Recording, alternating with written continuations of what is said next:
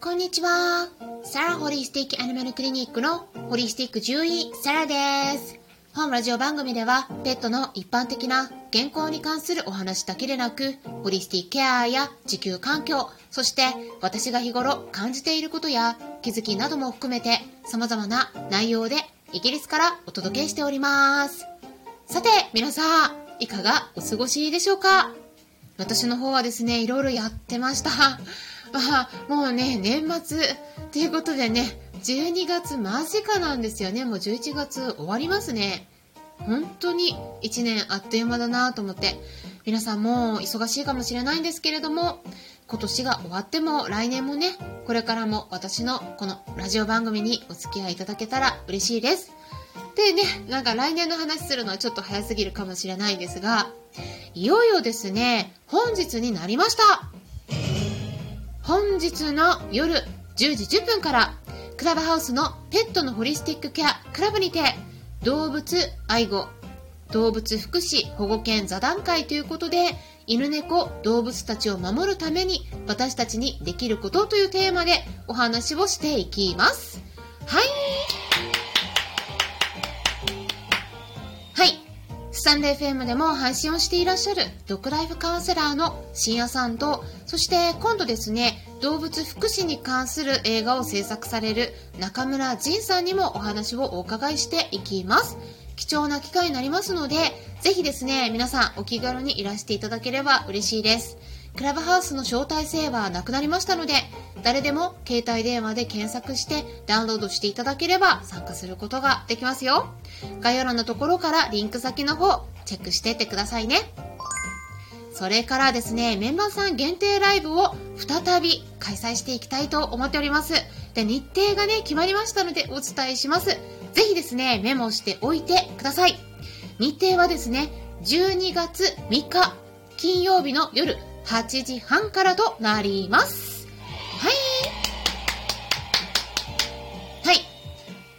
回はですね、夜の10時台スタートだったので、今回は夜の8時台スタートにしてみますね。で、交互にね、ちょっとやっていければ、皆さんのご都合に合わせた時間帯に来てもらえるようになるんじゃないかなって思っております。なので、前回ね、参加できなかった方もぜひね、お気軽に今回ね、えー、いらしていただければと思うんですが、再びね、あの、前回と同じような感じで、えー、皆さんからね、自己紹介もしてもらって、お話しするような回にしていきますが、もちろんね、あの、お話しすることが難しい場合は、聞き戦でも全然 OK ですのでね、この機会に、ただ何かね、聞きたいこととかもありましたら、メンバーさんは、あの、参加することができない方でも、レターの方に、えご質問いただければ、私の方でそれを読んでですね、その後にライブの時に回答することもできますので、ぜひね、レターの方、お気軽に送っていただければと思います。あとですね、まあ、すでにね、メンバーさんからも別のレターもいただいております。レターをね、送ってくださった方ありがとうございます。猫草に関するご質問ですね。こちらについては音声でね、お答えできると思いますので、また別な機会にね、回答までしばらくお待ちください。ということで、今回はね、ちょっと箸休めのような内容で、私たち人間の睡眠に関することですね。っていうことで、皆さんは1日に何時間くらい寝ていますか？私はですね、え、その日によってかなり違うんですね。もう日本のスケジュールに合わせて動いてる時もあるので、そういう時は、遅い時は夜の0時過ぎちゃうとかね、2時3時、場合によっては4時以降になってしまうこともあるし、ま、早い時はですね、10時とか11時くらいに寝ることもあるような感じなんです。特に、まあ、次の日の朝ね、早く起きないといけないような時とかは早めに寝たり。だから、そのね、スケジュールによって結構ね、バラバラなんですね。まあ、よくショートスリーパーの人もいますよね。睡眠時間が少なくて動ける時間が長いから、なんか得だよねって私もね、昔思ってたんだけれども、実はね、睡眠時間って少なくとも6時間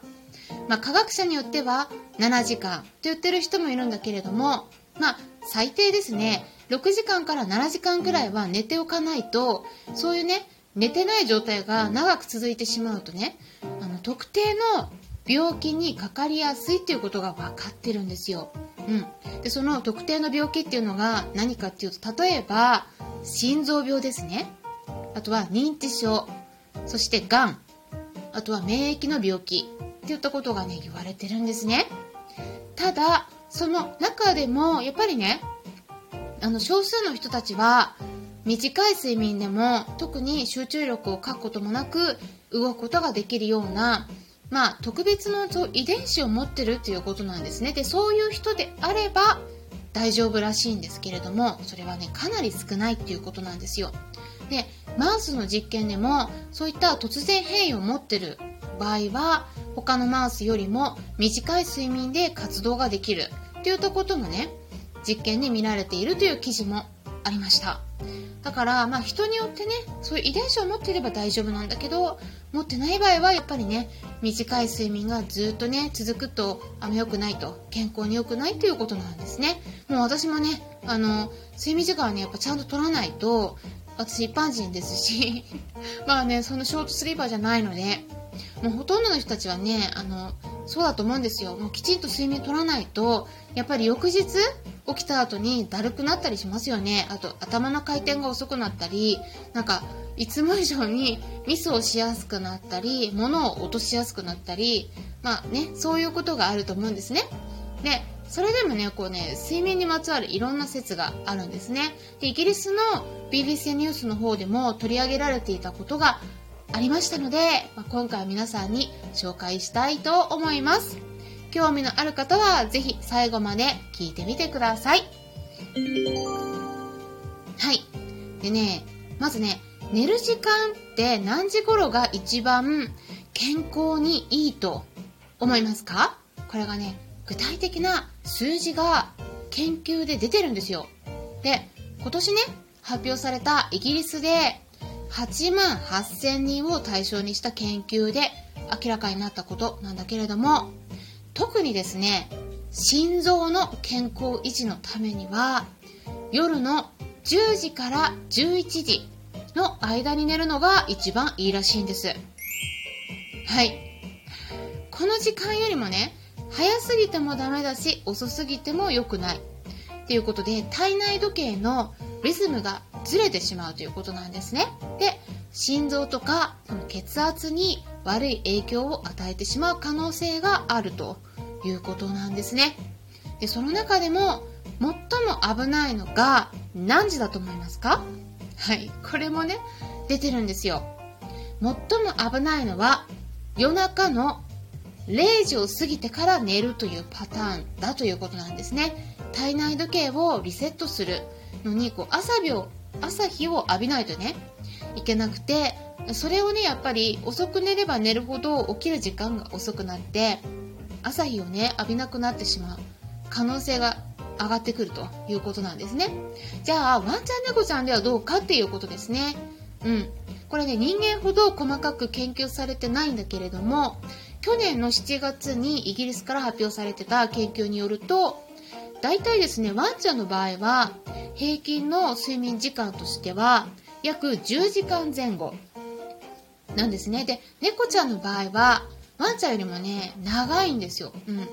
やっぱね、猫ちゃんのは結構寝てますよね。うん。やっぱりお散歩に行かないっていうこともあると思うんですけど、一般的なね、お家の中だけで飼われてる猫ちゃんとかね。そうすると、猫ちゃんはですね、だいたい平均12時間から18時間くらいということなんですね。で、ただし、この睡眠パターンはですね、年齢によって変わってくるということなんですね。年齢が上がってくると、長い睡眠時間を